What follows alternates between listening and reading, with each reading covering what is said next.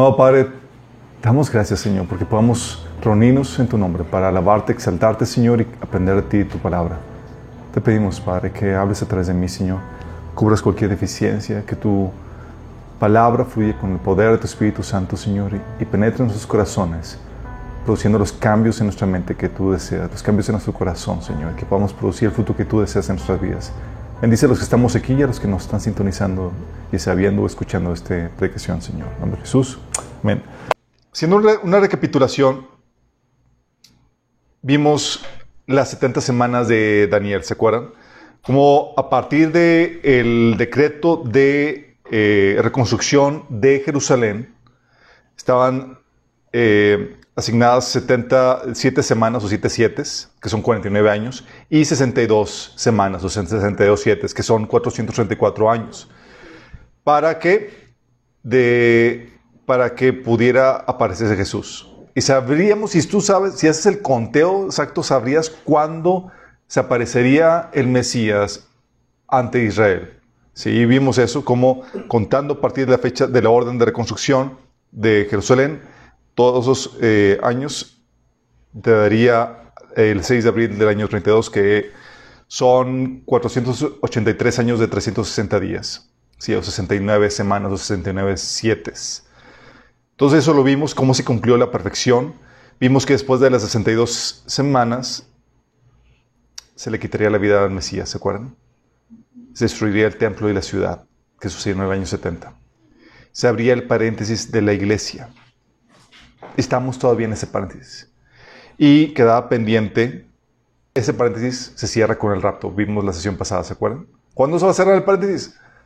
Cuando nos vayamos. Nosotros somos el paréntesis. Se cierra el paréntesis y vuelve otra vez a enfocarse todo, todo alrededor de Israel. Digo, no que Dios ahorita no esté trabajando con el pueblo de Israel, sí, pero en su agenda perfecta todavía no se está llevando a cabo. Bien, entonces sucede el rapto, hay un espacio de tiempo indefinido que no sabemos cuánto tiempo vaya a ser, en el que el anticristo va a tener la oportunidad de manifestarse, comenzar su carrera política y posicionarse dentro del futuro gobierno mundial. Una vez posicionado, firma un convenio, un tratado con el pueblo de Israel por siete años, que son, y ahí comienza la última semana de Daniel, o los últimos siete años profetizados de Daniel para completar las, las 70 semanas. El anticristo, a mitad de los siete años, quita, eh, eh, eh, prohíbe los, sacrificios, las ofrendas, y pone un ídolo o una imagen en el lugar santísimo. Que ese ídolo es el que menciona la Biblia que se le va a dar vida. ¿Se acuerdan? Eso lo vamos a ver más adelante. ¿Y qué sucede? Comienza la gran tribulación, que son los últimos tres años y medio. El pueblo, el, anticristo se abalanza contra, contra el pueblo de Israel y hacia el final de, de los tres años y medio llegamos nosotros mientras que el anticristo nos está esperando con todo el batallón para darnos la bienvenida. Destruimos al anticristo, muchos mueren, obviamente murieron por las plagas y demás pestes que se enviaron, y se juzga las naciones sobrevivientes. ¿Se acuerdan? Mateo 25, Joel capítulo 2. Se juzgan en base a cómo trataron al pueblo de Israel. Y comienza el milenio. Y hay algunas personas de, en, YouTube dijeron, oye, ¿cuál es el propósito del milenio? El propósito del milenio, chicos, es empezar a disfrutar la creación de Dios y las promesas de Dios dadas en el Antiguo Testamento bajo el gobierno de, Cristo. Hay muchas promesas pendientes, ¿se acuerdan? Y, se empieza a cumplir el propósito original de Dios. Dios se cuenta que quería, eh, hizo la creación y puso al hombre como representante, representante suyo para que comenzara a gobernar. Y Dios quería que el hombre disfrutara su creación en una unión íntima, en un compañerismo basado en el amor mutuo entre Dios y el hombre. Entonces comienza el milenio a ser eso. Pero el milenio también tiene otro propósito. El milenio tiene el propósito de que salga a relucir los últimos que se van a revelar antes de que nos mudemos a una tierra. Porque al final, ¿se acuerdan? Sucede una última rebelión. Satanás es desatado al inicio del milenio. Al último, a finales del milenio, es otra vez desatado y engaña a muchas naciones para que se vuelvan a rebelar contra el gobierno de Cristo y la iglesia. ¿Se imaginan? Son destruidos esas naciones y con esa destrucción de, esas, de esos rebeldes se elimina toda autoridad de principado que se haya levantado contra el gobierno de Dios y se hace el juicio ante el trono blanco. Una vez juzgado el, después del juicio ante el trono blanco, nos mudamos a la nueva tierra. Esta nueva tierra es donde por fin Dios habita con el hombre. En esa nueva tierra está la gran ciudad de la Nueva Jerusalén que tiene unas dimensiones similares al, al cuenta como es México. Si pusieran México en un cuadrado, así apretadito, sería, esas son las dimensiones de la ciudad de la Nueva Jerusalén. Imagínate. Sí. Entonces, nos vamos a una nueva tierra. Ahí es donde por fin ya no va a haber muerte, no va a haber más destrucción. Y va a ser todo por fin como Dios había querido que fuese al inicio. Entonces, ese, ese plan de Dios que, que se frustró por el pecado comienza a realizarse a partir del milenio. Sí, el milenio ya empieza a avanzar en eso porque ya es el gobierno de los justos. Pero va a combinar, todavía va a haber muerte, todavía va a haber justicia, pero va a haber justicia expedita, clara, directa por parte del gobierno de los santos. ¿Vamos? Eso lo vimos la vez pasada y entramos al tema de hoy. ¿Por qué? Porque aunque tengamos esta tabla, esta línea de tiempo, chicos, hay varias posturas. Que imagino que las han escuchado. Hay varias posturas escatológicas que tienen que ver con tu hermenéutica, que es la forma en cómo interpretas la Biblia. Si se dan cuenta en la planta abajo, en la parte de abajo viene alegórico o literal. Y hay varias posturas en cuanto a la postura escatológica o, de las profecías del fin. Y tiene que ver con la postura amilenial, que es que el gobierno literal de Jesús, este milenio, este periodo, no existe simbólico. La postura postmilenial es que Jesús llega al final del milenio. Y la postura premilenial es que Jesús llega al inicio para comenzar el milenio. Esas son las posturas. Amilenial, que es simbólico. Postmilenial, que llega después del milenio. Y premilenial. Y dentro de la postura premilenial hay tres posturas en cuanto al rapto que el rapto puede ser después de la tribulación, en medio de la tribulación y antes de la tribulación. ¿A ustedes cuáles gustan más? Después, seguramente. Hay gente que se quiere quedar, ese me ha tocado. No, yo ya oré al Señor para que me deje aquí, para ayudar a los que se van a convertir yo. Estimado, si tú eres iglesia, te vas, aunque ores a Dios para que te quedes. No hay, no hay, vuelta de hoja en ese sentido. Sí. Entonces la postura amilenial te dice, aquí esta postura te dice que no existe el gobierno milenial de Jesús, es todo una alegoría. Aunque la Biblia lo menciona así, pero empieza el, asunto de la alegorización. ellos te enseñan, esta postura te enseña que Jesús viene a reinar, sí viene a reinar, pero a nuestros corazones. Ah, en la tierra, pues no, viene a nuestros corazones. El gobierno es espiritual. Sí, esta alegorización comienza, de la Biblia comienza con Orígenes. Y eh, Orígenes influenció a San Agustín y San Agustín fue el que configuró la, postura escatológica de la Iglesia Católica. De San Agustín, eh, que fue que codificó esta postura, influenció a la Iglesia Reformada, Luterana, Presbiteriana y demás, que, que aunque vino una revelación en cuanto al, al entendimiento de la salvación, no, vino, no hubo una reforma en el, en el entendimiento de, la escatología o de las profecías del fin. Sí, entonces ellos se quedan con la mentalidad todavía eh, alegórica o, que venía de la, de la, Iglesia Católica. Y esta postura, chicos, milenial es entendible que se dé, dado el contexto histórico. ¿Por qué? Porque era una posición políticamente correcta. Acuérdense que para cuando se unió la iglesia con el gobierno, con el imperio romano, eh, la iglesia se convirtió en una iglesia estatal mantenida por el imperio. Vamos, imagínate esto, mantenida por el imperio. Y el mensaje de que Jesús vendría a derrocar a los gobiernos de este mundo para establecer el suyo, como que nomás no cuajaba bien. ¿Por qué? Porque pues estabas, estabas hablando de que el imperio ya había abrazado a la iglesia y cómo vas a decirle al que, te mantiene que va a venir a destruirte. ¿Sí me explico? O sea, no más, no. ¿Y qué haces? Pues la salida polite es, no, no, es una alegorización. Literalmente Jesús no viene a destruir a los, a los gobiernos de este mundo para establecer sueño, es simbólico, ¿sí? Vamos, es entendible, digo, pues tienes ahí eh, tu, este, tu nómina proviene del imperio. Entonces lo que dice, lo que sucede, lo que sucede es que se empieza a distorsionar eso, se vuelve políticamente correcto, eh, y la, ciudad de Dios y demás se convierte en, algo simbólico de que es la iglesia aquí gobernando. ¿sí? La Nueva Jerusalén somos nosotros y demás. Eh, y todas las profecías en esta postura se cumplieron en el primer siglo del cristianismo. Son preteristas. O sea, todo lo que...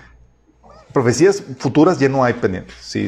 Todo eso que está de Apocalipsis, eso es alegórico, es para nosotros, en nuestros corazones, es el gobierno de la iglesia pero las profecías que habla Jesús de Mateo 24 y demás ya fueron cumplidas en el primer siglo de la iglesia. Ya, sí. Eh, y lamentablemente no solamente esta postura alegórica es de la iglesia católica, hay muchas iglesias protestantes que tienen esta postura. Las, posturas, las iglesias tradicionales de la reforma tienen esta postura alegórica, porque no reforma, reformó muchas cosas la reforma, pero no reformó la postura escatológica. El, problema con esto, con esta postura, es que viene también acompañada del reemplazo de Israel. Sí, donde Israel se convierte en... Eh, que, y la iglesia viene a sustituir al pueblo de Israel. Y nada que ver, chicos. Entonces tiene esa problemática eh, porque la Biblia enseña que hay promesas para el pueblo de Israel que están pendientes de cumplirse, como hemos hablado.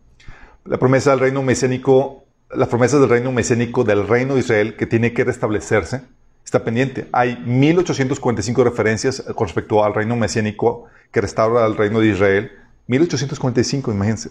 Y está esas profecías en 17 libros del Antiguo Testamento y le dan prioridad al evento, eh, le dan prioridad a ese evento y 318 referencias en el Nuevo Testamento que prometen dicho evento. De hecho, no sé si se acuerdan, en el libro de Hechos, en el capítulo 1, lo, una de las últimas preguntas que le, hace pueblo, que le hacen los discípulos a, Jesús es, Señor, ¿vas a restaurar el reino de Israel en ese tiempo? Y Jesús le dijo, ¿qué te pasa? ¿Estás, Dios, no, estás? no, le dijo, no te toca saber en los tiempos. Le dijo que no lo iba a hacer, porque Jesús les había prometido a los discípulos que ellos iban a sentarse a gobernar con él en 12 tronos al, pueblo de Israel. Entonces, obviamente, viendo eso, que aceptaron y conocieron al, Mesías y que se les había prometido eso, pues, oh Señor, ¿cuándo viene nuestra gloria? ¿Cuándo vamos a gobernar contigo? ¿Qué onda con, con eso? Y el Señor dijo, no, no, no, primero enfoquémonos a la tarea, la misión ahorita que tienes que hacer en, en Puerta, que es ser testimonio para mí. Ser mi testigo. Entonces, el destino de Israel está pendiente. De hecho, de eso habla Romanos capítulo 9, capítulo 10 y capítulo 11, que la agenda de Dios para el pueblo de Israel todavía está pendiente. De hecho, Israel, el tema de Israel, toma cuatro quintos de la Biblia, chicos. Cuatro quintos.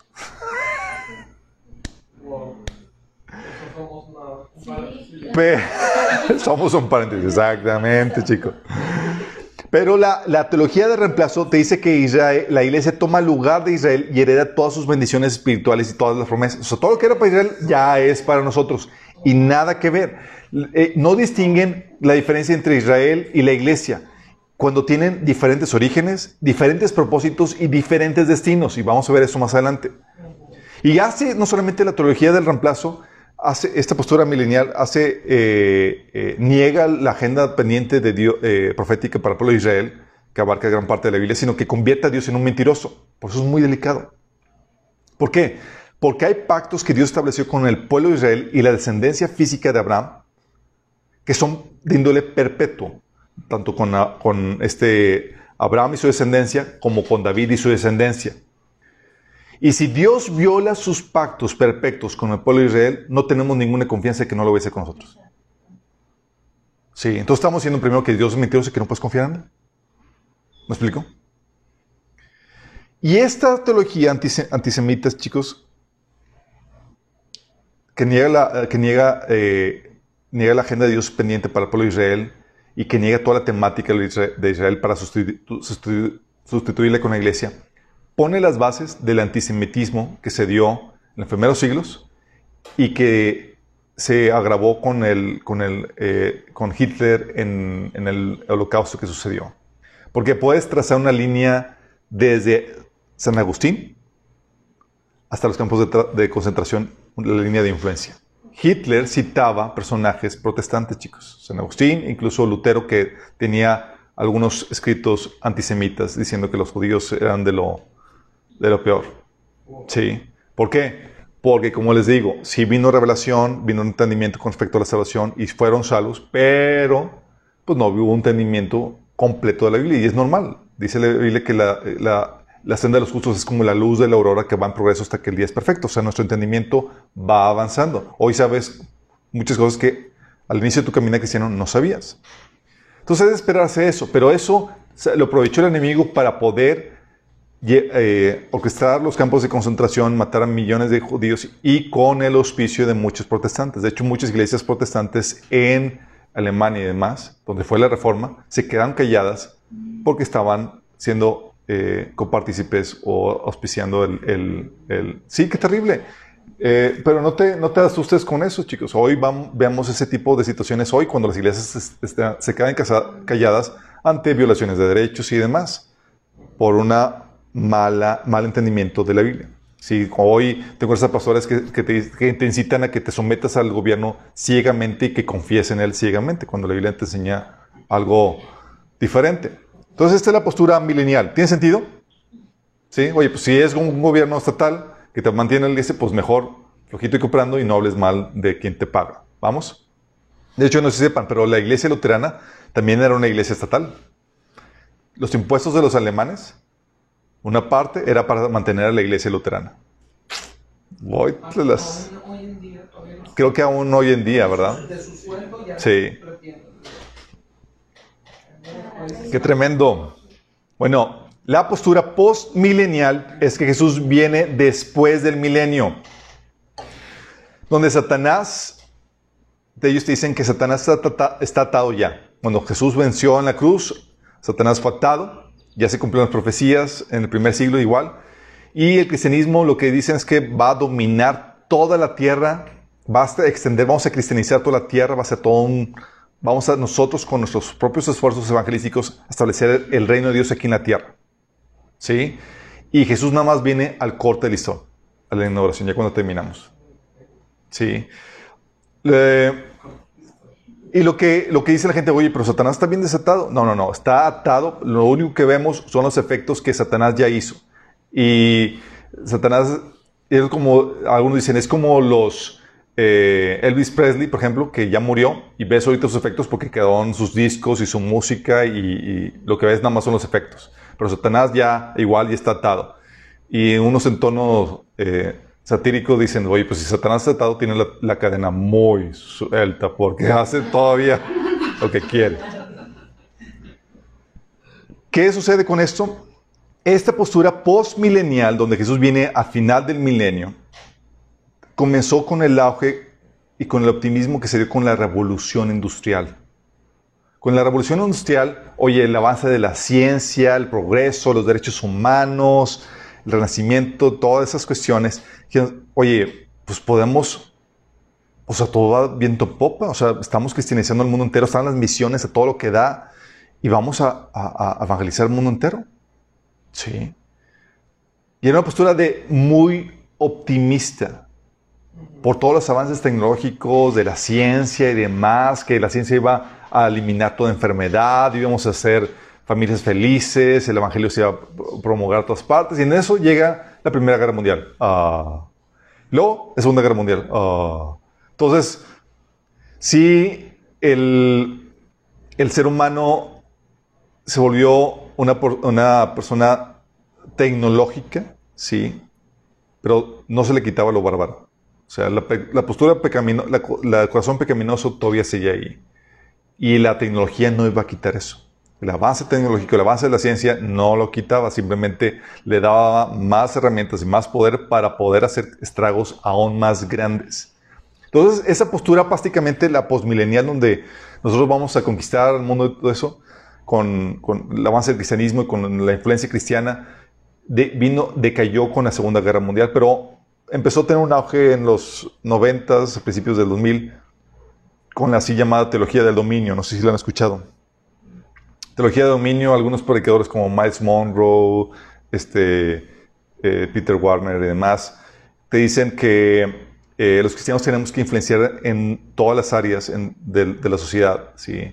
Eh, tenemos que, y, y, la idea es avanzar y conquistar el reino de Dios, avanzar el reino de Dios en todas las áreas. Y eso es cierto, chicos, eso es verdad. Los cristianos tenemos que influenciar en nuestras áreas de dominio. Tenemos que ser luz y sal. El Señor habla claramente acerca de eso. Y de hecho, en el taller de, este, eh, del reino y tu propósito hablamos acerca de eso. Ahorita es el tiempo de ser luz y sal. Pero la, la cuestión, la parte distorsionada, la parte mentirosa es que la tierra no será llena del conocimiento de Dios bajo el dominio de la iglesia. La iglesia no va a conquistar todas las áreas va a ser nada más luz, va a ser influencia, pero no va a tener dominio sobre todo, sino hasta que Cristo venga. Sí, porque el reino de Dios se va a establecer, se va a implementar a la fuerza. Nosotros acuérdate que estamos, somos luz, somos sal, sí, pero lo que hace la iglesia es que retarda la pudrición del mundo, no elimina la pudrición. ¿Sí? ¿Sabes qué hace la sal en la Biblia? Antes, antes no había refrigeradores, usaban la sal para preservar los alimentos. lo que hace como el refri, oye, el refri lo que hace es que retarda la pudrición, pero no la elimina. Te vas a encontrar cosas podridas en tu refri. Lo mismo nosotros. Lo que hacemos es que retardamos la pudrición, pero no la eliminamos. Y la Biblia te menciona que hacia el final de la era de la iglesia las cosas van a estar en muy mala condición. ¿Sí? Entonces, esta es la postura postmilenial. Uh, y tenemos también la postura premilenial, que Jesús viene a establecer un reino milenial en la tierra, literalmente. Va a durar mil años y Jesús va a reinar aquí en la tierra, va a restablecer el trono de David, ¿sí? Él va, lo va a heredar.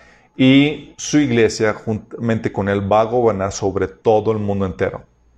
En esta postura tenemos la postura del rapto post-tribulación, Jesús llega, sí, antes del milenio, pero la iglesia pasa la tribulación, sufre todas las penurias, todas las calamidades para recibir los que sobrevivieron,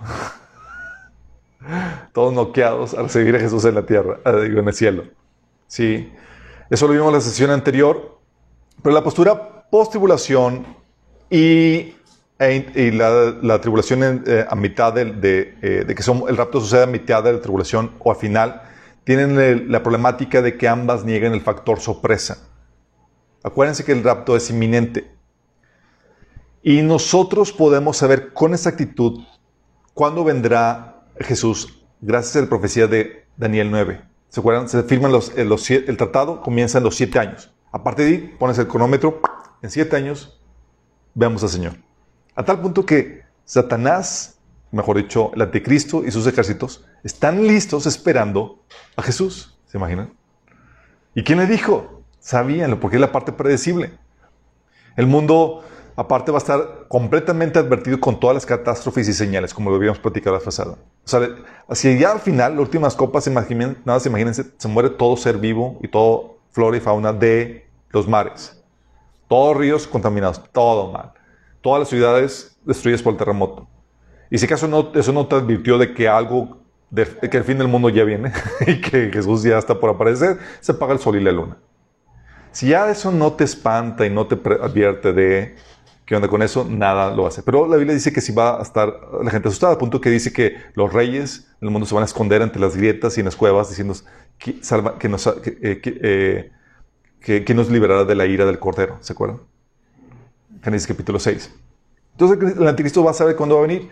Esta postura pretribulacional e intertribulacional que dice que viene a la mitad, niega en el factor sorpresa. También llegan, eh, o sea, con eso estamos hablando que niegan la doctrina de la, inminencia. Eh, porque acuérdate que eh, si decimos que llega, que va Jesús, va a venir hasta el final de la tribulación, nada más piensa en eso. Dice, oye, ¿crees que Jesús va a venir al final de la tribulación? ¿Tú entonces podrías esperar que Jesús viniera ahorita? No. Porque al final de la tribulación te faltar un montón de señales. Que, oye, la, abominación desoladora, que parezca el anticristo, que sucedan todos los, juicios. Tú no podrías esperar a Jesús ahorita. ¿Y Jesús, cuál fue la orden de Jesús? La orden de Jesús es que lo esperes todo el tiempo. Y si lo debes esperar todo el tiempo es porque Jesús puede venir en cualquier momento. Y esta postura niega eso. Dices, oye, para, la gente que tiene esta postura es, bueno, si lo debes esperar todo, debes tener la actitud de esperar todo el tiempo aunque sepas que no va a venir ahorita. Entonces Jesús estaba ahí dando un mensaje engañoso. ¿O cómo está la cosa? No, no es así. O sea, no podemos, si tienes esa postura, no podrías esperar a Jesús hoy porque todavía hay una serie de requisitos que deben de cumplirse.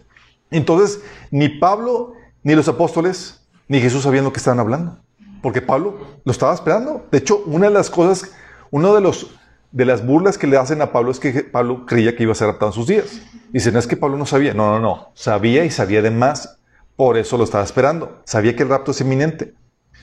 Porque si, si el Señor viene al final, no lo puedes esperar porque tienes que esperar los cataclismos que, te, que habían platicado, pero tienes, tiene que venir primero el anticristo, tiene que pasar toda la tribulación y la gran tribulación.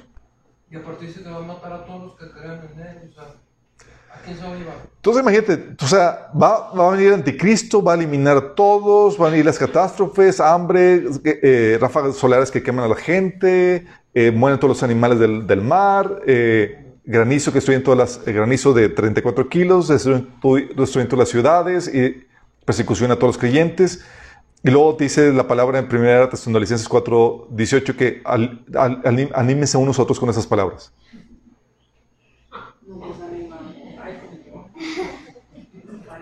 Digo, o sea, ¿cómo se baja el cielo no contiene? No, o sea, niega todo eso, ¿sí me explico? Es completamente absurdo. O sea, alégrate, Señor, y viene. No, que no venga. Digo, yo. Es que primero viene el anticristo, y luego viste todas las plagas y todas las copas y todo lo que. O sea, qué terrible.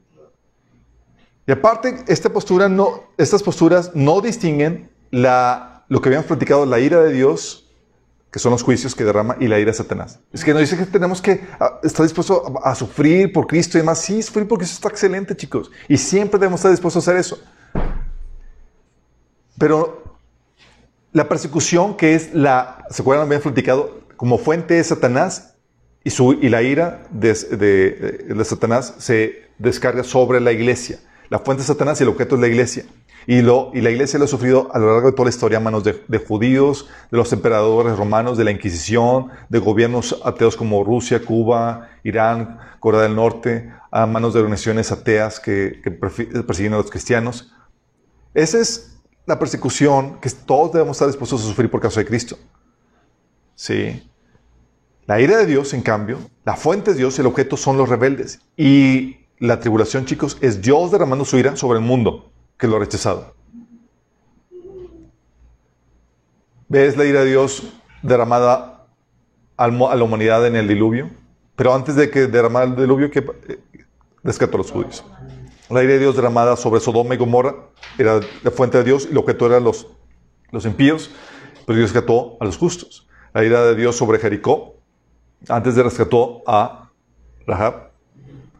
La ira de Dios sobre Jerusalén a manos de Babilonia, ¿se acuerdan? Sí, ahí Dios hubiera rescatado a alguien, pero dijo, consígueme un justo. no encontraron ni uno. O la ira de Dios sobre Jerusalén en el año 70, ¿se acuerdan? Pero Dios rescató a los cristianos que escucharon la, advertencia de Jesús. Y lo mismo pasa ahora. La ira de Dios sobre, los, sobre el mundo que se va a desatar a partir de, los juicios de Apocalipsis 6 hasta el 19, Dios habrá sacado a la iglesia previo a eso.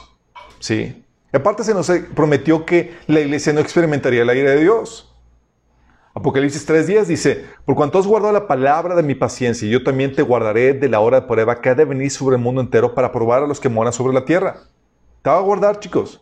Venir sobre la hora de prueba que va a venir sobre tal nación, sobre una nación, sobre dos naciones. No, sobre toda la tierra. Oye, si va a venir sobre toda la tierra, ¿cómo me va a guardar? Te va a sacar de la tierra. Primera Tesalonicenses 5.9 dice, porque no nos ha puesto Dios para ira, sino para alcanzar salvación por medio de nuestro Señor Jesucristo el día de ira, el día donde los juicios de Dios empiezan a derramar, Dios no vamos a estar aquí. No nos puso Dios para sufrir eso. Y aparte habíamos platicado, la Israel y la iglesia son que mutuamente excluyentes. Somos un paréntesis. Rechaza Dios, eh, rechaza Israel a Dios y se abre el paréntesis. ¿No quieren Mesías? Ok, se abre el paréntesis. Y el paréntesis, el paréntesis va a durar hasta que se complete el número de gentiles que han de formar parte de la iglesia. Se completa, partimos y vuelve otra vez a enfocarse todo a el pueblo de Israel. Romanos 11, 29, 25 dice, mis amados hermanos, quiero que entiendan este misterio para que no se vuelvan orgullosos de ustedes mismos. Fíjate, sabía que la iglesia corría el riesgo de volverse orgulloso, de que denigrar a Israel por pensar que ya todo gira alrededor de nosotros. Y aquí te dice, no, parte del pueblo de Israel tiene el corazón endurecido, pero eso solo durará hasta que se complete el número de gentiles que aceptarán a Cristo. ¿Hasta cuándo? Hasta el número de gentiles que se complete. Entonces todo Israel será salvo. Y aparte, habíamos platicado cómo puede la iglesia venir con él sin antes no es raptada. Alguien dice, no, es que ese, ese mismo día nos lleva y nos trae. No, pues.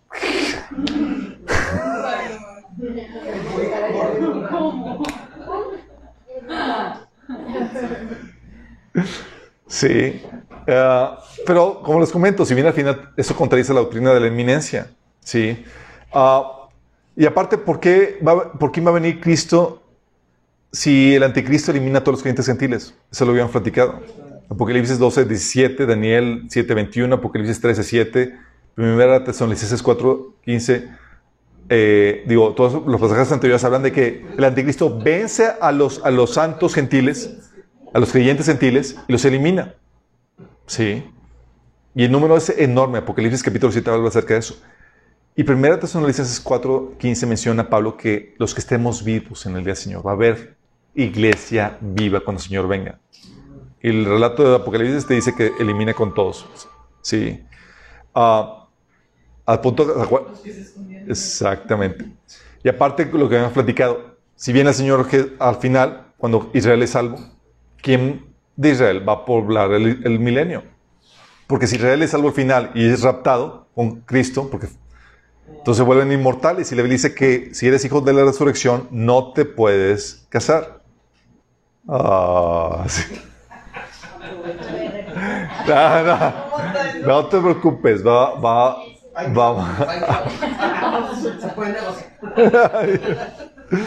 Entonces, oye, si todo Israel es raptado al final, ¿cómo se van a multiplicar? Y la Biblia dice que se van a multiplicar como lejos durante el milenio. Se va a crecer la población de Israel, va a ser, se van a celebrar bodas y va a haber niños jugando otra vez sobre los parques y demás.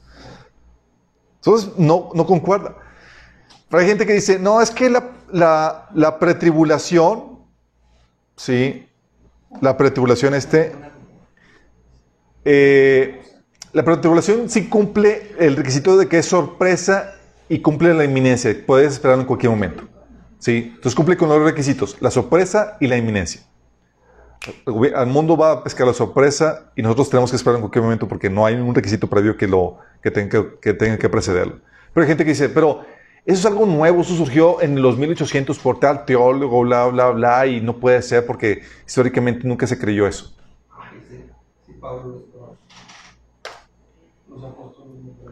El rapto pre-tribulación, chicos, no es nada nuevo. Es algo que la iglesia primitiva enseñaba. La epístola de Bernabé, en el, primer siglo, habla del rapto pre-tribulación.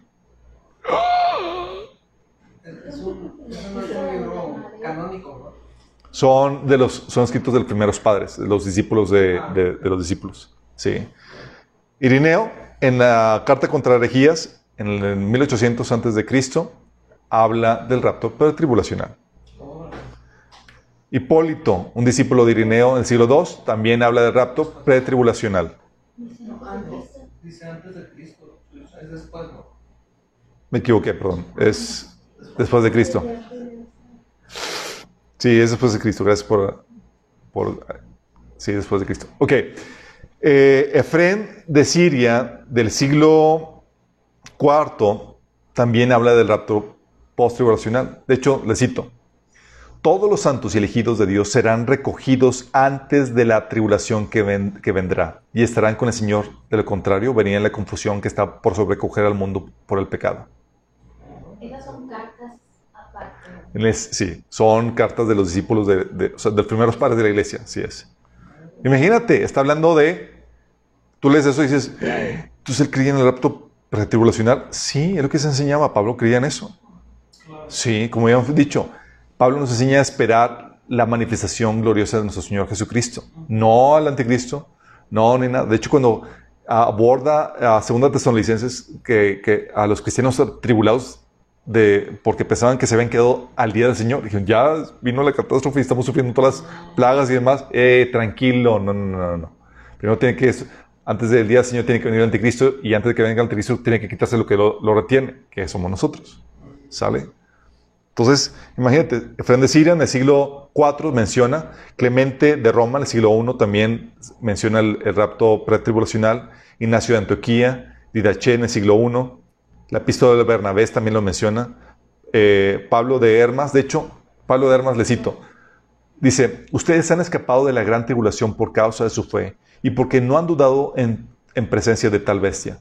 Vayan por tanto y digan a los elegidos del Señor sus obras poderosas y díganle que esta bestia es un tipo de gran tribulación que vendrá. Si se preparan y se arrepienten en todo corazón y se vuelven al Señor, será posible que escapen de ella. Y si su corazón se mantiene puro y sin mancha, y, si, y con un corazón limpio, pasen el resto de los días de su vida sirviendo al Señor. O sea, puedes escapar de la gran tribulación. ¿Y qué crees que estamos predicando nosotros?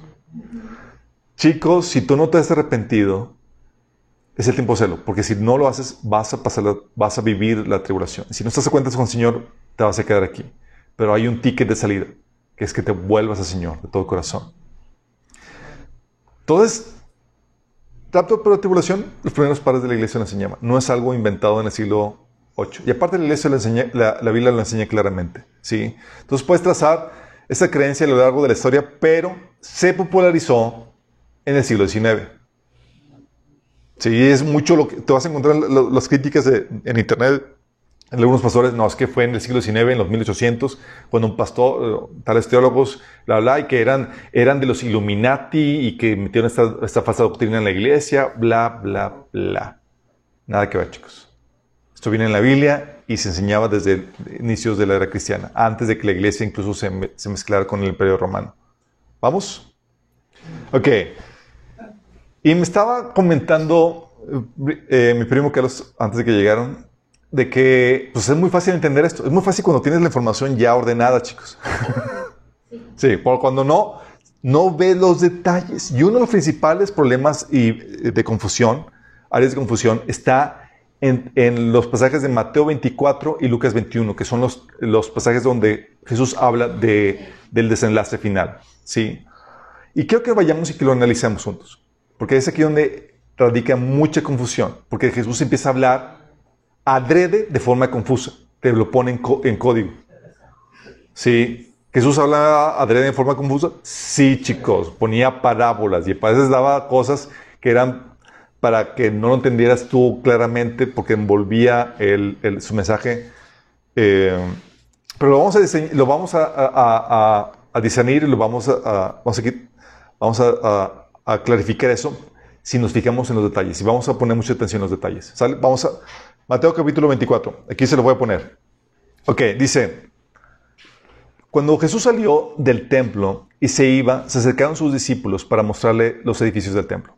Ok, este pasaje, chicos, de Mateo 24 es prácticamente el mismo que el de, el de Mateo. Digo, este pasaje de Mateo es prácticamente el mismo que Marcos menciona en su carta. ¿Sale?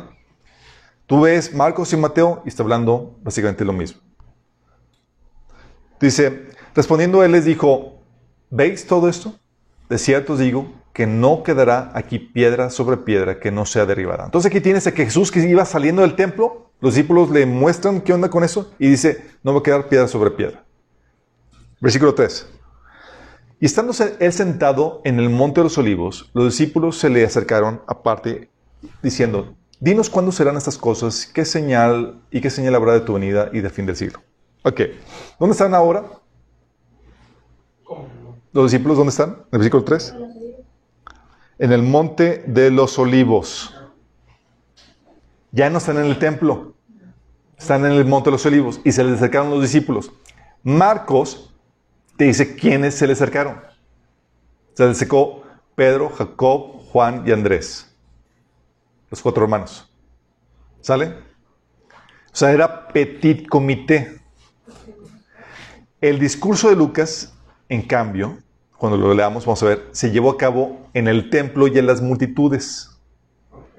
¿Vamos? Estamos hablando entonces dos cosas diferentes a partir. Nada más que si no te fijas en los detalles, tú piensas, ah, pues es lo mismo. No, no, no. Vamos a checar los detalles. Eh, por otro lado, aquí la interrogante, a diferencia de Lucas, es diferente. Aquí está preguntando cuándo será la señal de su venida y el desenlace final el, del fin del, siglo. ¿Vamos? En Lucas es cuándo va a ser la destrucción del templo. Y vamos a ver qué anda con eso. Entonces dice versículo 4, respondiendo Jesús les dijo, mirad que nadie os engañe. Fíjate, aquí menciona que será un tiempo caracterizado por el engaño. Y si ahorita podemos experimentar eso, chicos, lo estamos viviendo. Hay engaño y desinformación en todo. O sea, ya no sabes qué creer de todas las noticias. ¿Sí? Y la Biblia menciona que eso iba a ser así. Entonces dices, oye, estamos viviendo eso. Hay mucho engaño, de hecho. Luego empieza, Mateo 25 dice, digo, el versículo 5 dice, porque vendrán muchos en mi nombre diciendo, yo soy el Cristo y a muchos engañarán. Y oiréis de guerras y rumores de guerras. Mirad que no os turbéis porque es necesario que todo esto acontezca, pero aún no es el fin. Porque, porque se levantará nación contra nación y reino contra reino y habrá pestes, hambres y terremotos en diferentes lugares. Y todo esto será Principio de dolores. Ok, chicos, todo esto que leímos, los versículos, caracterizado por falsos cristos, guerras, rumores de guerras, hambres, pestes, eh, terremotos. ¿Cómo se le llama? Principio de dolores. ¿Vamos? Digamos, eh, eh, entendiendo las diferentes partes de, ese texto. Entonces, ok, principio de dolores, ¿cómo se, ¿cómo se caracteriza? Se caracteriza por falsos cristos, profetas, eh, guerras, hambres, pestes, terremotos. ¿Sale? Y también se caracteriza por eso. Dice, entonces, es muy importante ese entonces.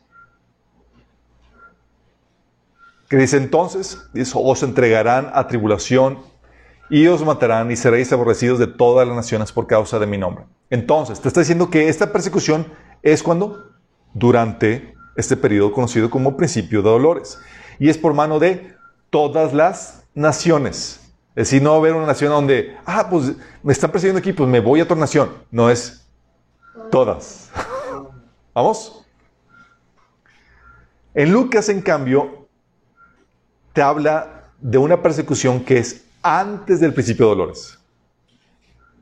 Pero si no ves los detalles, Tú piensas, ah, pues persecución, y te mencionan las mismas características, pero tú, vas a decir, tú dices, es lo mismo. No. Lucas dice antes del principio de dolores. Aquí dice entonces, durante el principio de dolores.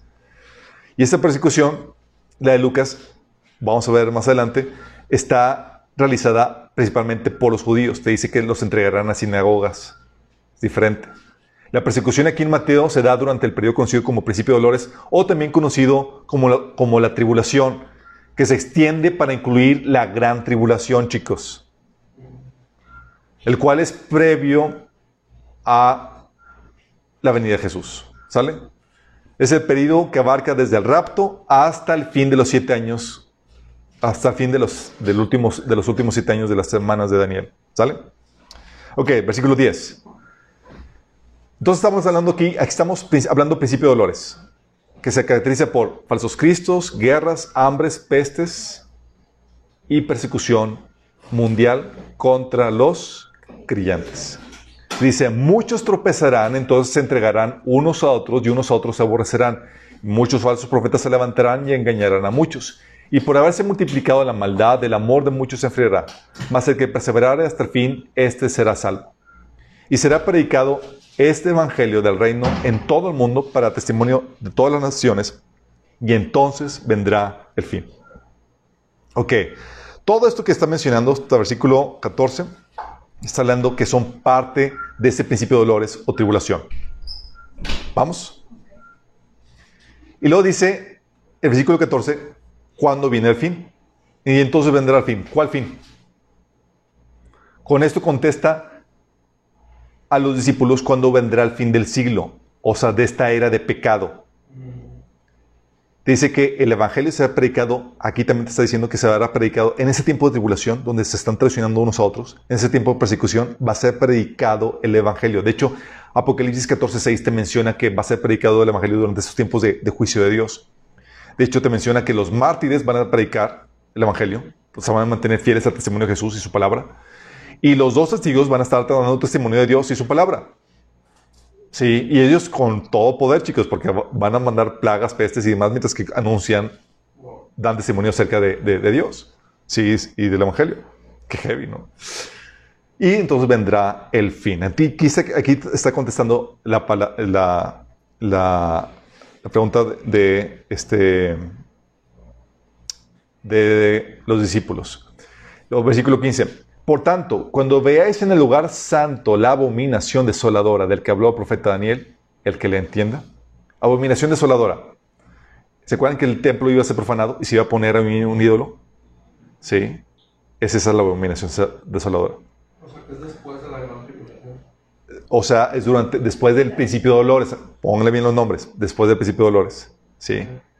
Dice, continúa, entonces aquí continúa con la misma temática del fin, pero ahora menciona la profecía de Daniel como una de las señales en este desenlace final. Cuando el anticristo pone un ídolo, su imagen, la que viene Apocalipsis capítulo 13, en el lugar santísimo del templo, en el lugar santo. Y aquí dice Señor, cuando veas en el lugar santo la abominación desoladora, dices, oye Jesús, ¿cómo voy a ver en el lugar santo la abominación desoladora cuando a mí no me dejan entrar y es un cuartito chiquito que a mí nomás nadie puede ver? ¿Cómo crees que iban a ver?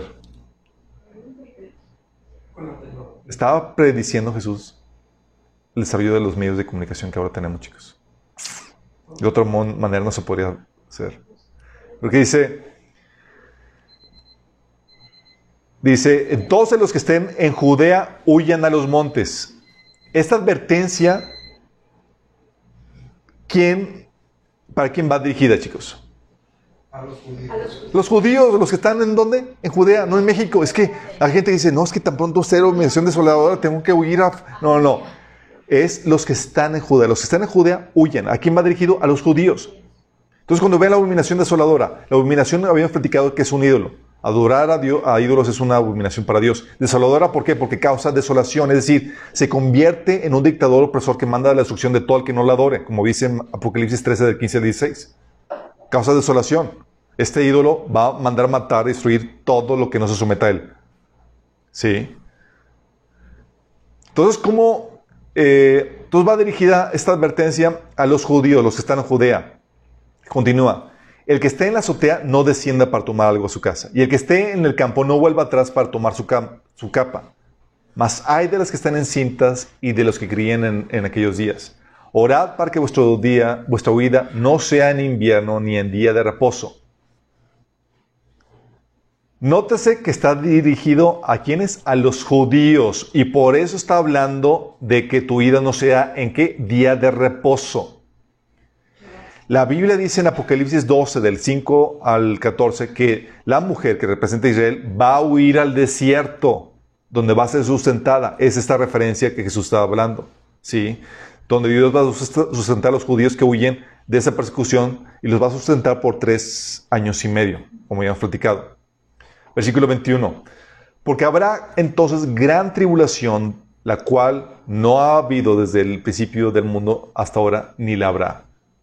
Esta es que la gran tribulación, la cual comienza cuando se pone la abominación desoladora en el lugar santo. ¿Vamos? Entonces, a partir de la abominación desoladora, es lo que Jesús titula como la gran tribulación, la cual durará tres años y medio. Sabemos cuándo va a poner la abominación desoladora, a la mitad del periodo de, los siete años después de la firma. ¿sí? Entonces, sabemos qué anda con eso. Entonces tenemos principio de dolores, tenemos la abominación desoladora y tenemos la gran tribulación. Versículo 22. Y si aquellos días no fuesen acortados, nadie sería salvo. Más por causa de los escogidos, aquellos días serán acortados. O sea, aquí está hablando posiblemente una, una referencia a una destrucción masiva. Porque dice que nadie sería salvo. O una referencia a que si no se es cortado ese periodo de la gran tribulación, el anticristo lograría eliminar al remanente judío destinado a salvación. Puesto que, acuérdense que el anticristo ordena matar a todos los judíos, chicos, y están entre la espada y la pared. ¿sí? ¿Y aquí a quién se refiere con los escogidos? ¿Quiénes son los escogidos? Los judíos. Son los judíos. Aquí cuando está la, advertencia, acuérdense que Jesús está dirigiéndose a los que viven en Judea. La advertencia es para los que están en Israel viviendo. Y por causa del remanente, van de esos escogidos, remanente escogido, va el tiempo va a ser recortado. Esos escogidos son los que habla, que son judíos, habla Isaías 65, versículo 9, Isaías 65, versículo 15 y versículo 22, que son el remanente que al final va a ser salvo, como viene en Romanos 11, 26. Sigamos. Versículo 20. Ay. Ya se me trabó esto. Ay.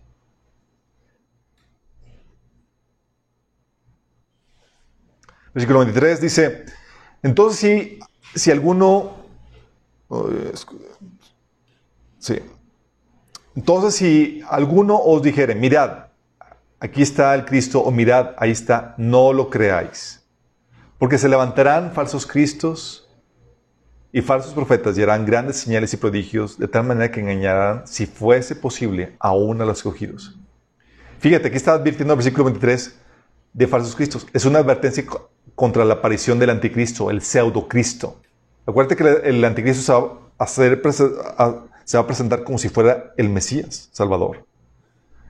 Pero recordemos que Jesús dice que en Hechos 1.11 se nos recuerda que Jesús va a venir así como se fue. ¿Se acuerdan? Estaban viendo cómo se había ascendido. Dice, eh, varones, que se están viendo allá. Dice, ese mismo Jesús que ascendió va a regresar de la misma forma. Entonces, si tú no ves que el Mesías desciende, no es. Y luego menciona el versículo 24 de grandes señales y prodigios. Y estas señales y prodigios es de las que habla en 2 Tesalonicenses capítulo 2, que el anticristo va a ser levantado con grandes señales y prodigios. De hecho, Apocalipsis 13 habla de que el falso profeta hace señales y prodigios a la vista de todo el mundo, incluso hace caer fuego del cielo sobre la tierra, así como lo hizo el profeta Elías. ¿Sí? Y va a engañar, si es posible, a los escogidos. El engaño va a ser tan fuerte con todas las señales que se van a dar y todo lo que va a estar sucediendo, que va a sacudir a los escogidos, chicos. Segunda Tesalonicenses 2.11 menciona que Dios envía este engaño para que los que rechazan la verdad abracen la mentira y así sean perdidos. Porque ¿qué pasa, chicos? lo que hemos platicado. Rechazas a Dios, Dios te, te deja a tu suerte a la contraparte. Y si rechazas la verdad, te deja a tu suerte para que abraces la mentira. Ya no restringe la maldad. Versículo 25 dice, ya os lo he dicho antes, Así que si os dijeren, mirad, está en el desierto, no salgáis. O mirad, está en los aposentos, no lo creáis. Porque como el relámpago que sale del oriente y se muestra hasta el occidente, así será también la venida del Hijo del Hombre. O sea, te está diciendo que la venida del Hijo de Jesús será un evento visible de forma mundial. No va a ser como que, ah, va, a venir, vino y, vino en la forma de conferencista y senador milagro. No, no, no. Es algo mundial que se va a manifestar en el cielo. Dice, Versículo 28, porque, 28, porque donde quiera que estuviere el cuerpo muerto, ahí se juntarán las águilas. El cuerpo muerto se refiere al cuerpo de Jesús y las águilas es una referencia a su pueblo, sí. Versículo 29, inmediatamente después de la tribulación de aquellos días, ¿después de qué? La tribulación. Entonces tienes principio de dolores caracterizado por hambres, pestes, guerras, falsos cristos, falsos profetas. Y le dice, luego tener la gran tribulación, cuando comienza con la abominación desoladora, eh, grandes señales y prodigios por eh, que apoyan al falso Cristo. Y luego dice, al final de esa persecución, al final de esa gran tribulación, el sol se oscurecerá, la luna no dará su esplendor y las estrellas caerán del cielo y las potencias del cielo serán conmovidas. O sea, si al final de la tribulación habrá hasta manifestaciones en los astros. Versículo 30. Entonces, ¿qué pasa al final de todo eso? Aparecerá la señal del Hijo del Hombre en el cielo y entonces lamentarán todas las tribus de la tierra y verán al Hijo del Hombre viniendo sobre las nubes del cielo con poder y gran gloria. O sea, al final de todo eso es cuando llega Jesús. ¿Vamos? Principio de dolores. Abominación desoladora. Eh, gran tribulación. ¿Sí? Y al final los oscurecen los, sol, los astros y entonces aparece Jesús. Dice, versículo 31, y enviará a sus ángeles con gran voz de trompeta y juntará a sus escogidos de los cuatro vientos desde un extremo del cielo hasta el otro. Sus escogidos, ya vimos, sí, judíos creyentes sobrevivientes de la gran tribulación, a quienes les dio la instrucción de huir al ver la abominación desoladora. Aquí termina Jesús su exposición. Sí, hasta aquí termina su exposición. Es el desenlace final, porque preguntaron los discípulos, ¿cuándo las señales del fin de la era? Y de su segunda venida. Y aquí termina diciendo, aquí se aparece el Hijo del Hombre.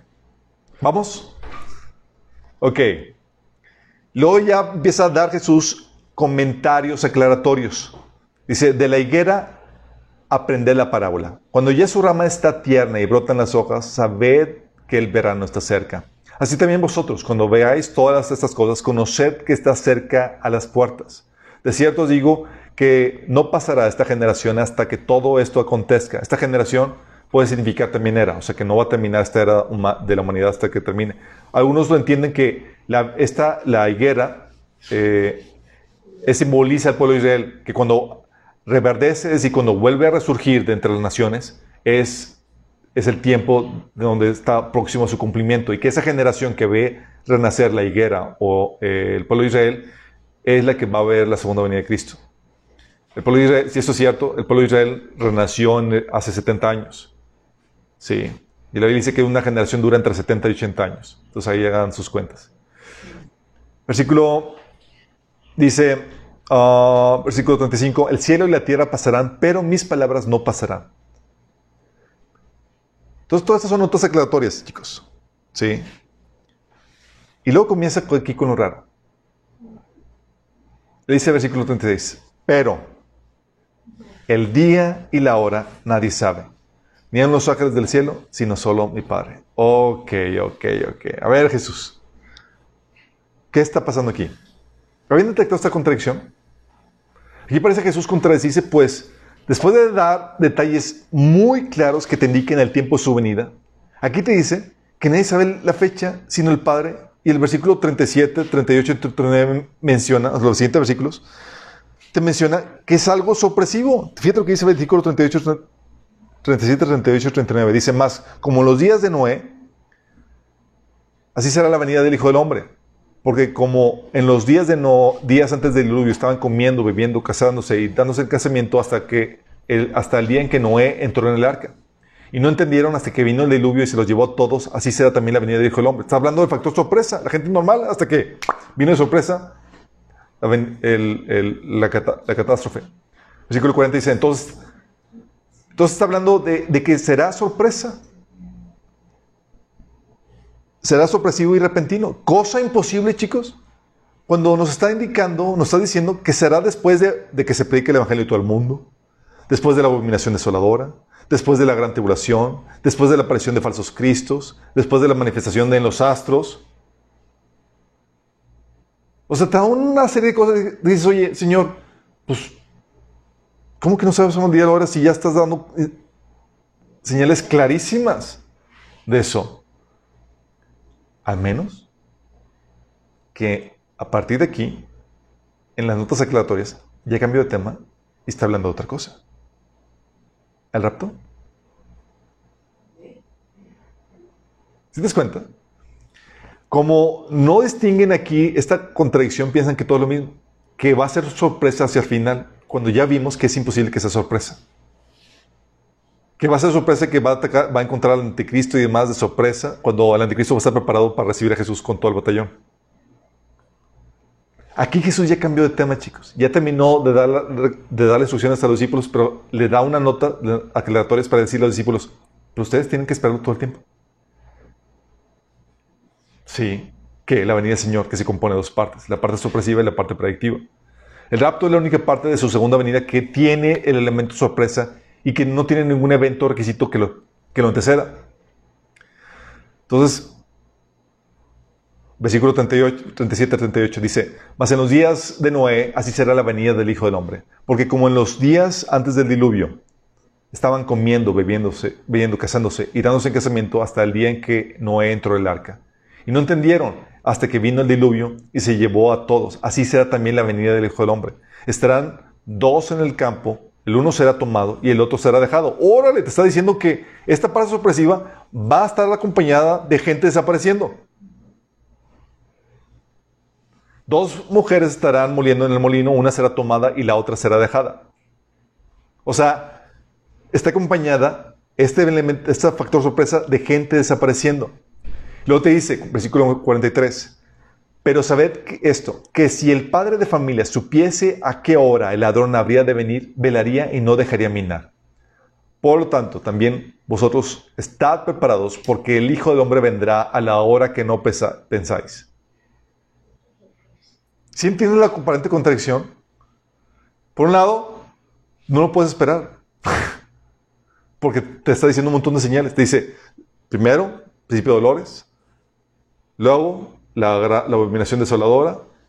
Persecución, huye y demás. Y después de esto se van a apagar los, los, astros y entonces va a aparecer el Hijo del Hombre. Y aquí, de que termine esto, te empieza a decir que es sorpresa y nadie sabe. Y va a ser sorpresa para el mundo entero. Y que tú esperar todo el tiempo. Tú les dices, ¿se está contradiciendo? No se contradice, está hablando de dos asuntos diferentes. Estas notas al final, después del versículo, a partir del versículo 32, son notas aclaratorias para los creyentes que parten antes. Es el rapto del que está hablando.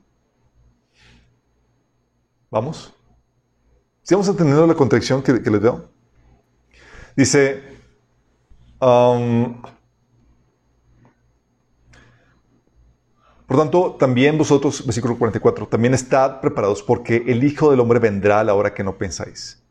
¿Quién es el siervo fiel y prudente, el cual puso su Señor sobre su casa para que le dé el alimento?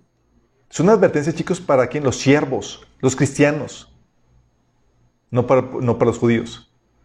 Bienaventurado aquel siervo al cual cuando su Señor venga le haya siendo así. De cierto digo que sobre todos sus bienes la pondrá. Pero si aquel siervo malo dijera en su corazón, mi Señor tarda en venir, y comenzar a golpear a sus consiervos y aún a comer y beber con los borrachos, vendrá el Señor de aquel siervo en un día y hora que no espera y a la hora que no sabe, y lo castigará duramente y pondrá su parte con los hipócritas y ahí será lloro y el crujido de dientes. ¿Quién es el siervo malo? El que dice, mi Señor tarda en llegar. Y si tú no entiendes la parte del rapto, tú no esperarías al Señor y dices, todavía tarda en venir. Porque falta principio de dolores, falta esto, falta el otro, falta un montón de cosas, tengo que ver al anticristo, no tengo que esperarlo ahorita. Y el siervo malo dice eso. Ahorita no tengo, no tengo ningún pendiente con que el Señor venga. Y si te das cuenta, hay una aparente contradicción. Dices, Señor te contradices. Porque me dices que te espere todo el tiempo, porque empiezas venir en cualquier momento. Pero aquí me está diciendo que vas a venir después de, de todas esas cuestiones. Si no entiendes el factor del rapto, es entendible que te confundas. ¿Vamos? Entonces no hay contradicción. Por un lado está hablando a los judíos que van a estar viviendo la gran tribulación y le está dando la advertencia a los que van a pasar por el principio de dolores y, la gran tribulación. Y a otros, a los cristianos, no te fíes. El hecho a, tú, como cristiano, espera todo el tiempo. No seas como el siervo negligente, malo que, piensa que el Señor va a demorar. Todo el tiempo debes esperar, porque la venida del Señor para ti como iglesia es en cualquier momento. Y es sorpresa. Y es lo que detona todos los juicios de Dios. ¿Vamos? ¿Un poquito más entendible? ok. Ahora vamos a Lucas 21. Lucas 21 dice, aún y a unos que hablaban de, que el templo estaba adornado de hermosas piedras y ofrendas votivas, dijo, en cuanto a estas cosas que veis, días vendrán en que no quedará piedra sobre piedra que no sea destruida. Está en el templo y está ahí apuntando las piedras que están ahí y toda la cosa. Y le preguntaron, aquí no cambia escenario, aquí sigue en el mismo escenario con el diálogo.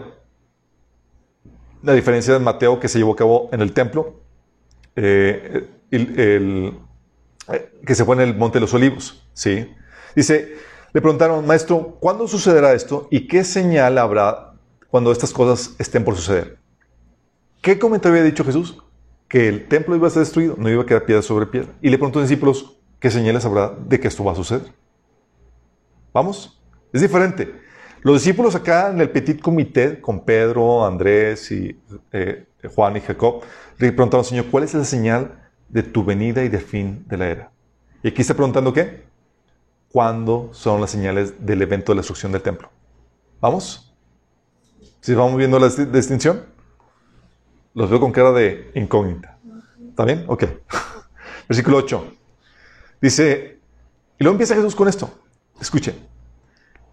Versículo 8. Él entonces dijo, mirad que no seáis engañados. Comienza igual. Porque vendrán muchos en mi nombre diciendo, yo soy el Cristo y el tiempo está cerca.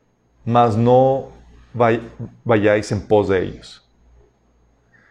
Y cuando oigáis de guerras, versículo 9, de guerras, de sediciones, no os alarméis, porque es necesario que estas cosas acontezcan primero, pero al fin no será inmediatamente. Entonces se les dijo, entonces se les dijo, se levantará nación contra nación, reino y reino contra reino, y habrá grandes terremotos en diferentes lugares, hambres, pestilencias, y habrá terror y grandes señales en el cielo.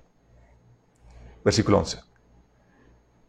Esto, chicos, ya lo distinguimos por Mateo. ¿Cómo se le llama? Principio de dolores. Vamos. Hambres, pestes, falsos cristos, terremotos, pestilencias, e incluso aquí te declara señales en el cielo. Pero fíjate bien esto, versículo 12. Versículo 12 dice, ¿pero qué? Antes de todas estas cosas. Y aquí se retrocede a cuál periodo? A un periodo antes del principio de dolores. Ahora ni siquiera lo he notado. Pero antes de estas cosas os echarán mano y os perseguirán y os entregarán a las sinagogas, a las cárceles y seréis llevado ante reyes, ante gobernantes, gobernadores por causa de mi nombre. O sea, antes del principio de dolores habrá una persecución a manos de judíos. Estás hablando que los entregarán a, a sinagogas. La persecución que Mateo anuncia es después o durante el principio de dolores y es a mano de todas las naciones. Y si esta persecución de Lucas se cumplió en el primer siglo y está registrado en el libro de Hechos. ¿Vamos? Ok. Si se dan cuenta cómo cambió el- una pequeña frase que dice, pero antes cambia todo el escenario. Versículo 13. Dice, y esto será ocasión para dar testimonio. Proponed en vuestros corazones no pensar antes cómo habéis de responder en vuestra defensa, porque yo os daré palabra y sabiduría, la cual no podrán resistir ni contradecir todos los que se opongan. Dice, mas seréis entregados aún por vuestros padres y hermanos y parientes y amigos y matarán a algunos de vosotros. Sí. Aquí incluso la, muerte de los, de creyentes es parcial. Pero esto, chicos, todo eso se cumplió en el primer siglo. De hecho, tú ves en el libro de Hechos, capítulo 7, cuando matan al primer mártir, a Esteban, que él tenía, decía la Biblia, que tenía tal sabiduría que no lo podían contradecir en sus, eh, cuando lo, lo estaban acusando. Imagínate. Y esto también lo ves en Pablo, que fue por causa de la persecución, lo, encarcelaron y lo, llevaron a testificar con reyes. Todo esto se cumplió tal cual en hechos, chicos. Dice, versículo 17, y seréis aborrecidos de todos por causa de mi nombre, pero ni un cabello de vuestra cabeza perecerá. ¿Sí sabían que durante los primeros siglos los cristianos eran considerados una secta de lo peor? Decían que comían, toma- tomaban sangre de, de- porque es que les daban la Santa Cena, que era simbolizar la sangre, que tomaban sangre, que cometían grandes crímenes, que eran, que eran, que eran los cristianos ateos porque no adoraban a los dioses, que hacían cosas terribles. Los, no, los cristianos eran tachados de lo peor. Eh, Los paganos decían eso y los judíos también inventaban cosas. Dice, y seréis aborrecidos por todos por causa de mi nombre, pero ni un cabello de vuestra cabeza perecerá. Con vuestra paciencia ganaréis vuestras almas. Versículo 20. Cuando viereis a Jerusalén rodeada de ejércitos, sabed entonces que su destrucción ha llegado. Aquí contesta la pregunta de cuándo va a venir a ser destruido el templo, que fue ese punto que estaban, que estaban discutiendo, que sucede antes del principio de dolores. ¿Vamos? O sea, a diferencia de Mateo, que marca la abominación desoladora como la señal para huir, aquí la señal que marca es cuando vieres en Jerusalén rodeada de ejércitos. ¿Te das cuenta? Son dos señales, dos pitazos para huir. En Mateo, la abominación desoladora. En Lucas, cuando Jerusalén esté rodeado de ejércitos. Sí. Dice versículo 21. Entonces los que estén, los que estén en Judea, huyan a los montes y los que, y los que en medio de ella, váyanse y los que estén en medio, ah, y los que estén en los campos no entren en ella. Ok, aquí está medio complejo el asunto. ¿Por qué? Jesús dice que cuando esté rodeada los de, ejércitos, huyan. ¿Y cómo huyo cuando está rodeado de ejércitos? Ok, señor, aquí una cuestión técnica. Como que se te chispoteó.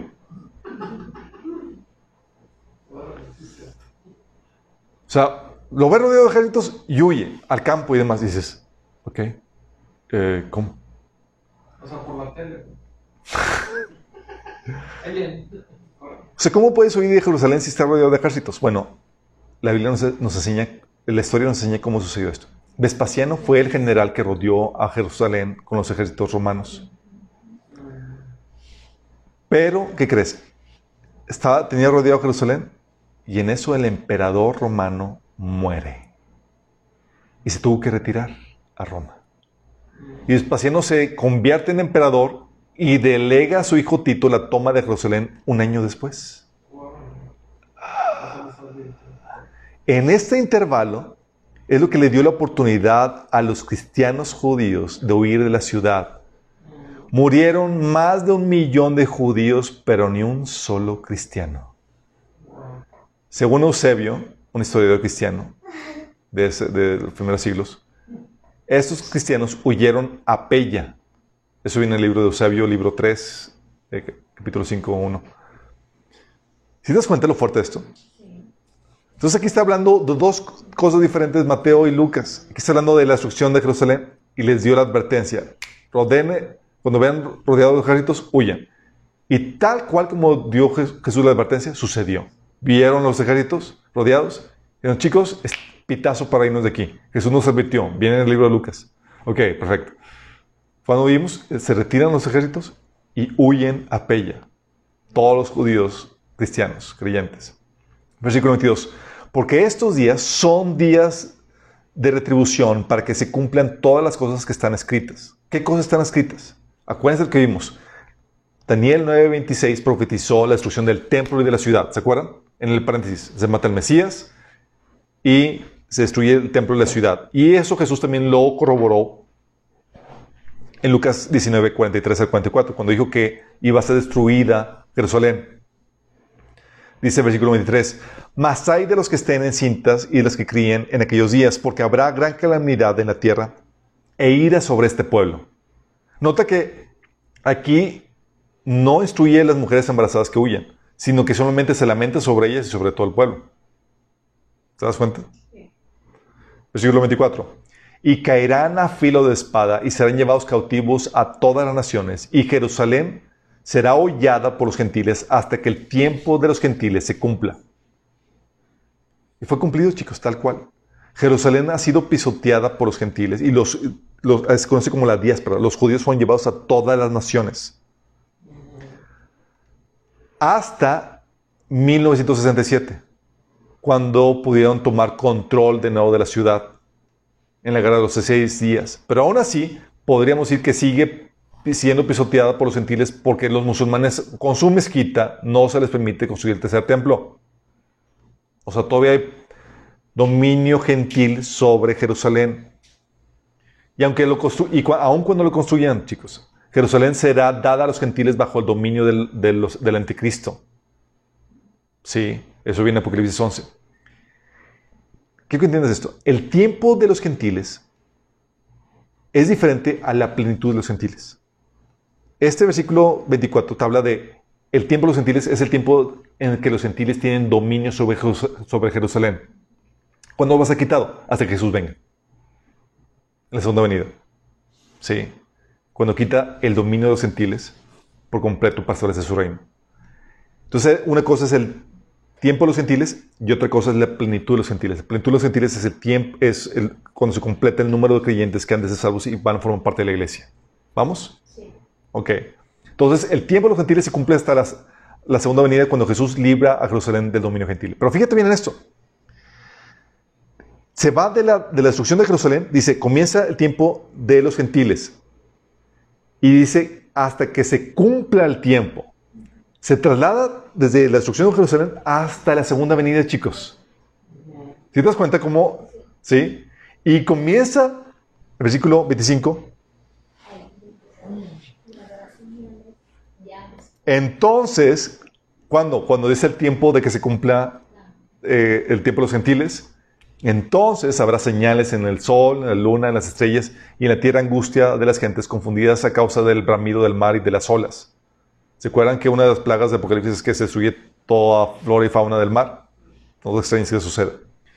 Entonces, entonces te está diciendo, es decir, eh, cuando el tiempo de los gentiles se cumple, aquí nos trasladamos ya a la persecución, de la persecución de los primeros siglos hasta el tiempo de la segunda venida. Sí, y estas señales, eh, aquí empieza a hablar- de las señales en los astros, tal como Mateo también lo mencionaba. Sí. Dice, versículo 26, desfalleciendo los hombres por el temor y la expectación de las cosas que sobrevendrán en la tierra, porque las potencias de los cielos serán conmovidas.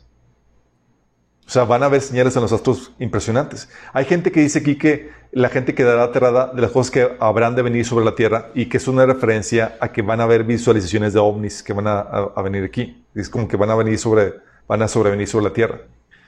Eh, lo cual podría suceder durante el rapto, pero antes de la segunda venida. O muy bien pudiera ser que están expectantes de la venida de Jesús, ¿sí? con, los- con las manifestaciones en los astros. Versículo 27. Entonces verán al Hijo del Hombre que vendrá en una nube con poder y gran gloria. O sea, al igual que Mateo, después de las señales en los astros, aparece Jesús. ¿Pero te diste cuenta cómo hizo la trayectoria? Sí. Se destruye el templo y nos vamos hasta, el tiempo, hasta que el tiempo de los gentiles se cumpla, cuando señales en los astros y Jesús aparece de nuevo. ¿Vamos? Dice, cuando, cuando estas cosas comiencen a suceder, erguíos y levantad vuestra cabeza, porque vuestra redención está cerca. ¿Qué cosas? Lo que dijo. No la persecución por judíos, sino lo que dijo que vendría después. Principio de dolores y el tiempo de los gentiles. ¿Vamos? Porque menciona que son los principios de dolores y luego menciona que antes es la persecución a manos de judíos. Entonces tiene que ser lo que, lo, que sucede posteriormente, que es el, tiempo, el principio de dolores y el tiempo de los gentiles. Y posiblemente también las señales en los astros que hemos estado viendo en los últimos años. Interesantemente, chicos, a diferencia de Mateo, Jesús aquí no menciona la gran tribulación. ¿Sí te das cuenta? No la menciona. Y debería mencionarlo si es sumamente importante. ¿Por qué? Porque tal vez Mateo va dirigido a judíos y Lucas va dirigido a gentiles. Y Dios tenía pensado que Mateo sirviera como un manual de escape para los creyentes judíos en el tiempo de la tribulación. Por otro lado, si la iglesia no va a pasar por la tribulación, tiene sentido que no lo mencione Lucas. ¿Vamos? Que no mencione la abominación de Salvador eso. Nótese, aquí lo que menciona Lucas es, lo que menciona Jesús en esta advertencia dice, cuando comiencen a suceder esas cosas, erguíos porque vuestra redención está cerca. O sea, es una para la iglesia, diciendo, sabes que cuando comienzan a suceder, o sea, no vamos a ver todo, sino vamos a ver solamente los inicios. O sea, nos va a tocar ver los inicios de los principios de dolores, chicos. Nos va a tocar ver así como que, como que vemos en los chicos, esto ya está por comenzar. O sea, no vamos a ver la completa manifestación. ¿Vamos? Del principio de dolores. De hecho, en Apocalipsis capítulo 12, versículo 14, menciona esto. Habíamos comentado que el varón que nace de la mujer, que la mujer es, eh, Israel y el varón que nace es el cuerpo de Cristo. Dice que el dragón está listo para arrebatar o destruir al niño. Y en eso es arrebatado. Y el dragón simboliza el sistema del anticristo. Así como Satanás. Y tú puedes ver alrededor, chicos, todo lo que está sucediendo. Y tú puedes ver que está listo para que comience una persecución mundial masiva en contra de los creyentes. Al punto que ahorita ya es, es ilegal que tú te reúnas en la iglesia, que tú tengas eh, reuniones, que, etc. Sí. ¿Vamos viendo? Entonces dijo, versículo 29, también les dijo una parábola. Mirad la higuera y todos los árboles. Cuando ya brota, brotan, viéndolo, sabéis por vosotros mismos que el verano está ya cerca. Así también vosotros, cuando veáis que suceden estas cosas, sabed que eh, está cerca el reino de Dios. O sea, aquí Jesús nos está diciendo, podemos discernir la temporada. Es lo que estás diciendo. O sea, para que te digas, ve las señales, te diciendo, puedes usar discernimiento. Hay gente que dice, no, pero siempre han dicho que, que Jesús viene. Sí, debemos estar siempre expectante, pero hay una generación donde iba a haber señales como las que estamos viendo ahorita, que nos iban a alertar de su venida. Podemos discernir la temporada, mas no la fecha. Y sabemos que estamos en la temporada, en la víspera de la venida del Señor. Versículo 32. De cierto os digo que no pasará esta generación hasta que todo esto acontezca. Como lo mismo que les había comentado, para muchos la higuera es símbolo de pueblo Israel y cuando vuelve a renacer puedes contar una generación para, eh, eh, no va a pasar una generación sin que venga el Señor. Versículo 33, el cielo y la tierra pasarán, pero mis palabras no pasarán. Mirad también por vosotros, por vosotros mismos y vuestros corazones no se caren de glotonería y embriaguez y los afanes de esta vida y venga de repente sobre vosotros aquel día. Aquí está dando advertencia a los cristianos. Porque como un lazo vendrá sobre todos los que habitan sobre la tierra. Son advertencias del rapto, chicos. 36. Velad pues. velad pues en todo tiempo, orando que seáis tenidos por dignos de escapar de todas estas cosas que vendrán y estar de pie delante del Hijo del Hombre. Fíjate lo que te dice. Te dice que cuando veas los comienzos, erguidos porque vuestra salvación está cerca. Y aquí te dice que, puedas, que vas a poder escapar de esos periodos, lo que viene. O sea, escapar de las cosas que vendrán y estar de pie delante del Hijo del Hombre, ¿a qué le suena? Al rato. O sea, ¿cómo puedes escapar? Bien, la respuesta está en primera de Tesalonicenses capítulo 4. Vamos a ser llevados por Jesús para estar con Él por siempre en, las nubes. Digo, vamos a recogerlo, a recibir a Jesús en las nubes para estar por siempre con Él. Fíjate la promesa dada a la iglesia de Filadelfia. En Apocalipsis 3.10 dice, por cuanto has guardado mi mandato de perseverar, de ser constante, yo por mi parte te guardaré de la hora de prueba que vendrá sobre el mundo entero para probar a los que viven sobre la tierra.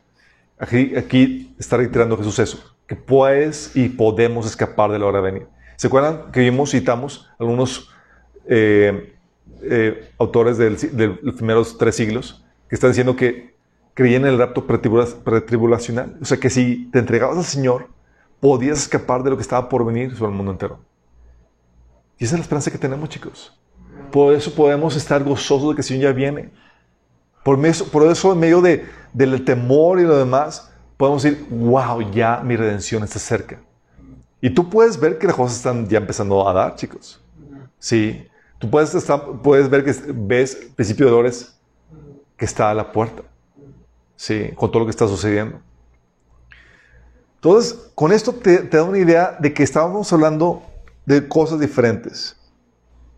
Lucas se enfoca en la desolación de Jerusalén cumplida en el año 70 y la persecución de los cristianos del primer siglo. Por esto, chicos, hay mucha confusión.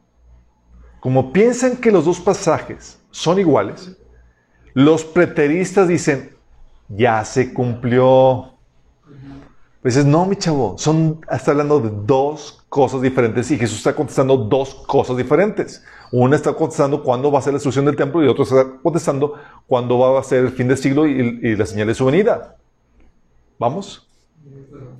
Entonces son dos cosas diferentes. Y los patricistas dicen, ah, son iguales los pasajes, nada más que se enfocan en Lucas, porque Lucas es muy claro que se cumplió en el año 70. Dices, ya se cumplió todo, chicos, ya. Y Apocalipsis es pura alegoría, o sea, ya es la venida del Señor en sus corazones y el extendimiento de la iglesia y bla, bla, bla. Cuando nada que ver. Sí. Y ten cuidado con la, la alegorización, porque cuando alegorizas los límites para la, la alegorización son tu imaginación. Cualquier cosa que tu imaginación quiera va a poder encajar. De hecho, había un budista que decía que, decía que Jesús, hinduista, perdón, que, que, que, Jesús era hinduista y creía toda la filosofía hindú, y decía, pues es que la Biblia viene. Yo, ¿cómo que la Biblia viene? Pues yo la estudio. Dice, es que tú no lo has entendido porque es alegórico. Pero yo, déjame enseñarte cómo es. Y porque cuando eh, alegorizas, cualquier cosa queda. ¿Sí me explico? Y el principio que menciona la Biblia es el principio de la no alegorización, que, de la alegorización arbitraria, es decir, todo literal hasta que el pasaje te muestre que es alegórico o simbólico. ¿Sí? No es arbitrario que, ah, pues aquí ya alegorizo como yo quiera. No, no. Si no hay señales en el pasaje que, que muestren claramente que es alegórico o simbólico, tiene que ser literal. Vamos. Entonces, por esa cuestión, hay esa confusión. Y hay gente que dice que no, ya todo se cumplió, ya no hay que, no hay que esperar nada. Se cumplió en el año 70 y todo eso. Por eso esta confusión. Pero no. Lucas se enfoca en la, en la desolación de Jerusalén cumplida en el año 70 y la persecución de los cristianos del primer siglo. Y Mateo se enfoca en la desolación que vendrá durante el tiempo de la gran tribulación y en la persecución de los santos de la gran tribulación. Sí, a manos del anticristo. Ambos mencionan señales como principios de dolores, pero uno se enfoca en los eventos antes de dichas señales y Mateo se enfoca en los posteriores a dichas señales. Aparte de esto, ambos mencionan las señales en los astros previos a la venida de la aparición de Jesús. Puesto que Mateo se enfoca en eventos futuros, tiene sentido que hable de la gran tribulación y de la abominación desoladora, pues puesta por el anticristo en el lugar santísimo. Y puesto que Lucas se enfoca en la primera destrucción de Jerusalén, es normal que mencione la diáspora judía y el tiempo del dominio de los gentiles sobre, sobre Jerusalén hasta el tiempo de la segunda venida. Hasta el desenlace final cuando van a suceder los astros de Jesús, los astros y la venida de Jesús. Los preteristas piensan que por el, el relato de Lucas, que toda profecía, incluida la Mateo, ya se cumplió en el pasado. Pero si uno ve los detalles como lo vimos, podrás darte cuenta que un relato tiene un enfoque a nuestros ojos preterista, mientras que otro todavía pendiente por cumplirse. ¿Vamos? ¿Sí captamos cómo está la cosa? Entonces ya es como que, oye, Lucas, sí, Lucas va a tener parte gran parte ya se, ya se cumplió y parte está pendiente. Así las notas. Ya es cuando ya habla, habla que se cumple el tiempo de los gentiles. El tiempo de la segunda venida. Nosotros podemos saber que estamos listos para recibir al Señor. Porque el Señor nos dice que podemos discernir los tiempos. ¿Y, si, ¿Y qué necesitas para discernir los tiempos? Necesitas dos cosas. Necesitas conocer profecía bíblica para saber qué va a suceder y conocer las noticias para estar al día de lo que está sucediendo. Si tienes esas dos, las noticias te van a ser muy emocionantes. Dices, en la torre, está pasando esto. Oh, checklist. Oh, my goodness, está pasando. Porque ya sabes lo que estás esperando. ¿Y qué sucede? Como ya sabes lo que, lo que esperas, tú ya puedes decidir cuándo la víspera de tu Señor. Hay muchas cosas, vamos a verlas más adelante, que vemos que son de, son de la tribulación y la gran tribulación, chicos, que estamos viendo que están comiendo ya de ahorita. Y cuando ves eso, dices, como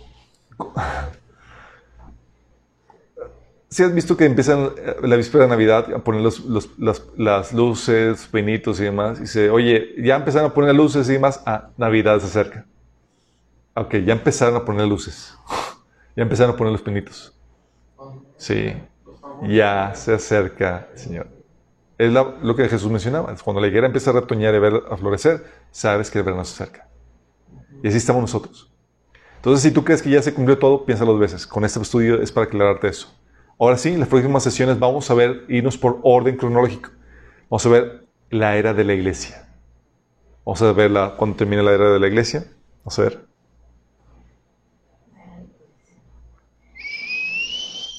Vamos a ver esto, chicos. Ah, no. Vamos a ver dónde estás. Usted está aquí, exactamente.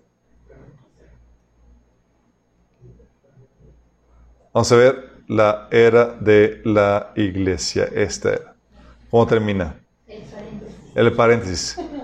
Porque la Biblia profetiza cómo va a terminar la era de la iglesia. Y no son palabras de aliento, chicos. Vamos a orar. Amado Padre, damos gracias, Señor, por tu revelación y por tu palabra que nos enseña, Señor, nos advierte los tiempos que estamos viviendo, Padre. Señor, queremos ser como los hijos de Isaacar, que son entendidos de los tiempos y saben la tarea que nos toca realizar, Señor. No queremos ser ignorantes, Padre, te damos gracias por el conocimiento que nos das, Padre. Queremos ser esa iglesia viva, esa iglesia despierta, que te espera en todo momento, Señor, porque sabe que puedes venir en cualquier momento. Señor, ven, Señor. Rescátanos, Señor, de la hora prueba que está por venir el mundo entero, Señor. Y en el Inter, Padre, danos la fuerza, el poder, la unción para seguir siendo testimonio y alertar a la gente que todavía no se ha entregado a ti, Señor, para que aproveche, Señor, este tiempo de gracia y entre a formar parte de tu iglesia, Señor. Pedimos por nuestros seres queridos, Padre, porque les abras los ojos y puedan ellos comprender que ese es el tiempo, hoy es el día de salvación, Señor. Te lo pedimos en nombre de Jesús.